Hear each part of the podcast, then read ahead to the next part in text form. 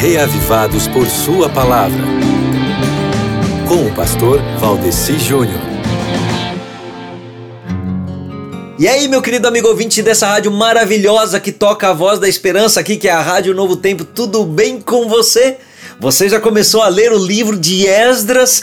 Ontem nós terminamos de ler o segundo livro das crônicas e hoje, para não perder o pique, nós já vamos começar a ler aqui o livro de Esdras. E vai ser rápido, porque esse livro aqui, ele tem apenas 10 capítulos, então em apenas 10 dias a gente já lê o livro todo, tá ok? Então para não perder o pique, anote aí, para não perder o pique, você vai ler hoje o livro de Esdras no capítulo 1. Capítulo 1 do livro de Esdras, ok?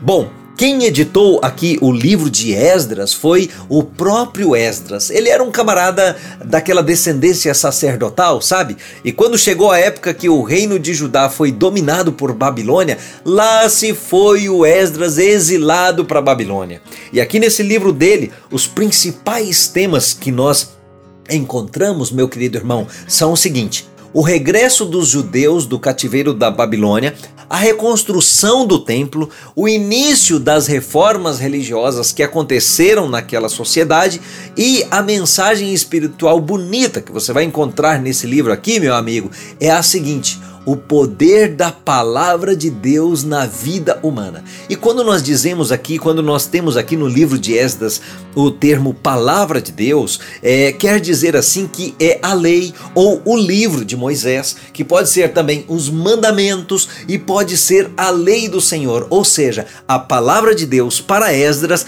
era o que já existia da Bíblia naquela época. Esdras fez coisas grandiosas para Deus, começando por ser um estudioso estudioso da palavra de Deus. E você, meu amigo, também quer fazer assim coisas grandiosas para Deus? Então comece pelo estudo da Bíblia. Comece pelo capítulo 1 do livro de Esdras.